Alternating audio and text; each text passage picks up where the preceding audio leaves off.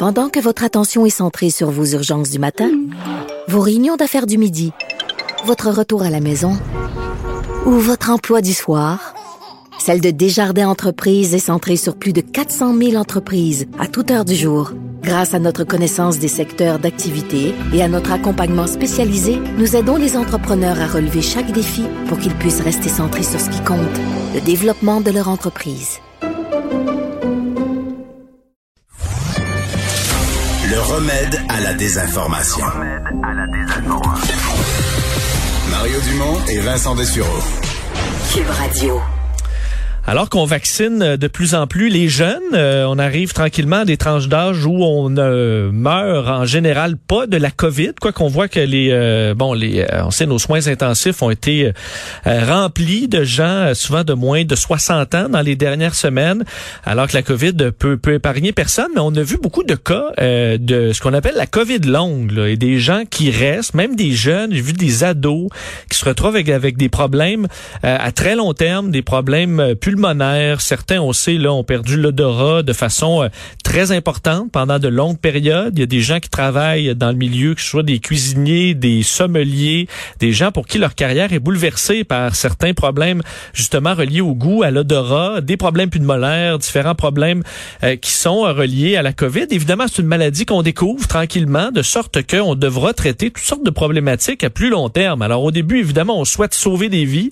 Mais ensuite, ces vies sauvées, on voudra les améliorer et essayer d'éliminer le plus possible les euh, symptômes de cette COVID longue. Et aujourd'hui, l'opposition officielle lançait un, un, questionnement que je trouvais intéressant sur euh, la recherche sur le phénomène de la, même de la, COVID, de la COVID longue. Est-ce que le gouvernement devrait s'y intéresser davantage, débloquer davantage de fonds? Parce qu'ils ont dépensé 100 000 dollars en 2020-2021 pour étudier le phénomène. C'est pas beaucoup par rapport évidemment aux milliards qui ont été investis pour combattre et pour soigner euh, la COVID-19. On rejoint tout de suite la porte-parole de l'opposition officielle en matière de santé, députée libérale de Maurice Richard, Marie Monpetit. Madame Monpetit, bonjour.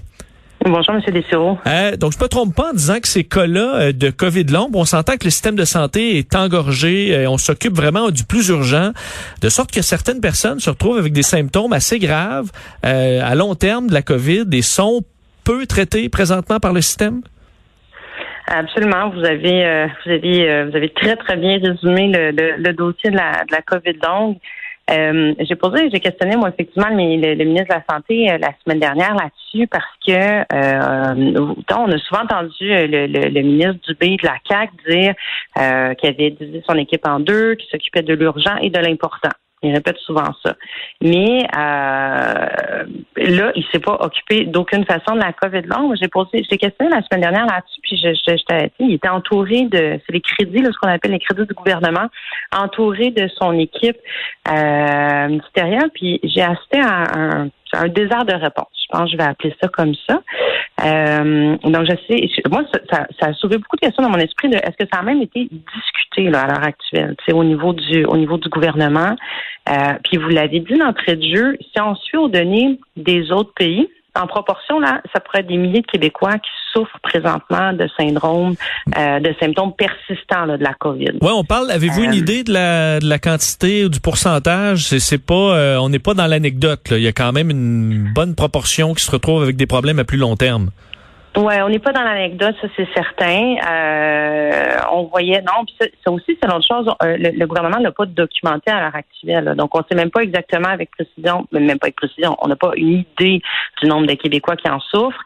Euh, il y a des chiffres qui ont circulé. il y a une clinique là, qui a été mise en place à Montréal, une clinique de recherche, l'Institut de recherche clinique de Montréal. Il y a 900 patients juste pour cette clinique-là qui sont en attente euh, d'être euh, d'être pris en charge. Mais comme je vous dis, si on suit aux proportions là, de, de, de la France, de la Grande-Bretagne, des États-Unis, d'autres pays, là, ce serait vraiment, ça pourrait être des dizaines de milliers de Québécois qui, euh, qui, qui, en souffrent. Donc c'est c'est énorme. puis c'est, vous l'avez mentionné, là, c'est des, c'est des. Puis là, il y a plein de gens probablement qui s'ignorent aussi, qui ignorent qu'ils ont la COVID longue parce que c'est des symptômes qui peuvent être de la fatigue persistante. puis moi, ce qui, ce qui me préoccupe là-dedans aussi, c'est que le, premier ministre Legault, le ministre de la Santé, ils ont fait des, des on les compte plus, là, c'est des centaines de points de presse depuis un an. Ils n'ont jamais mentionné cette question-là de la COVID longue. Donc, en partant, il y a une responsabilité aussi d'informer adéquatement la population. Il faut que les gens puissent identifier les symptômes euh, après avoir eu la COVID. C'est pas c'est nouveau, c'est une maladie dans la maladie, on n'en parle Effectivement, on n'en parle pas beaucoup.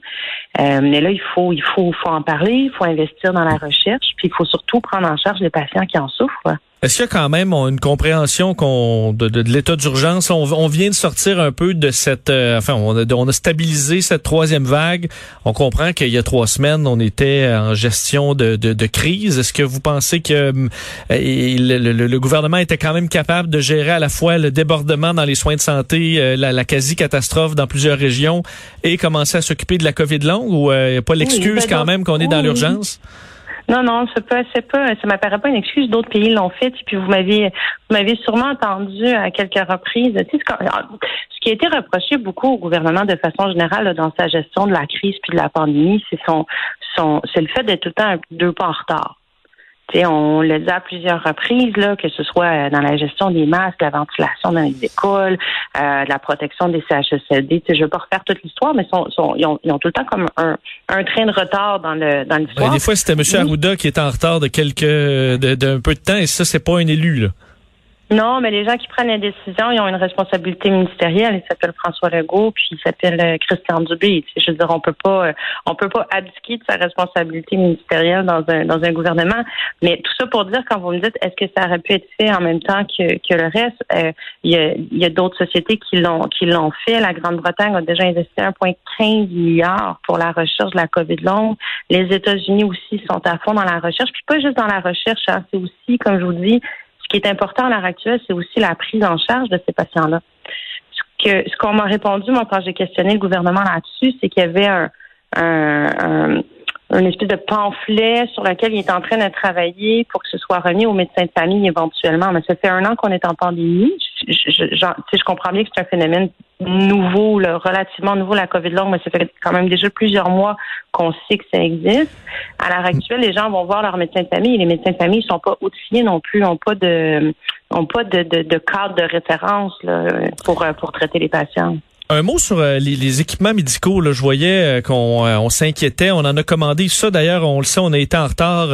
on a dû essayer d'acheter tout l'équipement possible, des masques, des, jaquettes et compagnie, en panique pendant la première vague, alors que le, monde entier augmentait les prix en fou, qu'on pouvait acheter ça à des à, des, des organisations un peu tout croche. Là, on se retrouve avec des quantités énorme. C'est une bonne chose parce qu'on on, s'assurera qu'on n'en manquera pas, mais en même temps, on se retrouve avec des dates d'expiration sur beaucoup de ces équipements-là qu'on devra écouler. Est-ce que ça vous inquiète, ça, d'en avoir en ce moment qu'on ait le problème inverse? On se retrouve avec trop de trop d'équipements et on risque d'en perdre? Ben, vous savez, euh, au Parti libéral, on a demandé, le Parti libéral du Québec, on a demandé à plusieurs reprises depuis le début de la pandémie qu'il y ait une enquête publique indépendante qui soit mise en place. De toute évidence, il y a un enjeu sur ce qui s'appelle l'approvisionnement des équipements de protection individuelle au Québec. On n'en avait pas commandé en amont euh, de, la, de la pandémie, alors que d'autres provinces l'avaient fait, là, la Colombie-Britannique, euh, l'Alberta, dès, dès décembre même, euh, qui précédait la pandémie, il y avait des commandes qui avaient été, qui avaient été faites par d'autres provinces. Nous, on a fait ça. le gouvernement du Québec s'est levé un matin, on dirait que c'était la panique, et là, s'est mis à faire des achats dans un contexte de surenchère, de, de fraude à l'international, où tout le monde se battait pour ça. Puis là, ben, c'est comme s'ils sont réveillés trop tard. Puis là, on se retrouve avec du matériel. Je ne sais pas comment ça a été géré exactement, comment ça a été évalué. C'est un peu comme le fameux dossier des tests rapides aussi, là, où on a toujours 4 millions de tests rapides qui dorment dans un entrepôt. Là, le gouvernement commence à les utiliser un peu, un peu, de façon parcimonieuse, mais ils vont être échus dans six mois. Donc, ils ont six mois pour utiliser 4 millions de tests rapides, alors que ça pourrait être utilisé en ce moment dans les écoles. Tu sais, il y a plein de milieux où ça pourrait être utilisé, puis ça pourrait nous aider à sortir de cette crise-là plus rapidement. On verra la réaction, mais effectivement, euh, je voyais qu'il y a une clinique à Montréal, entre autres, qui s'occupe de la COVID euh, longue, euh, qui s'est installée dans les derniers mois. Alors, qui bon, on peut traiter, je suppose, que, quelques patients en espérant qu'on puisse s'occuper de ces gens-là. Madame Monpetit, merci beaucoup.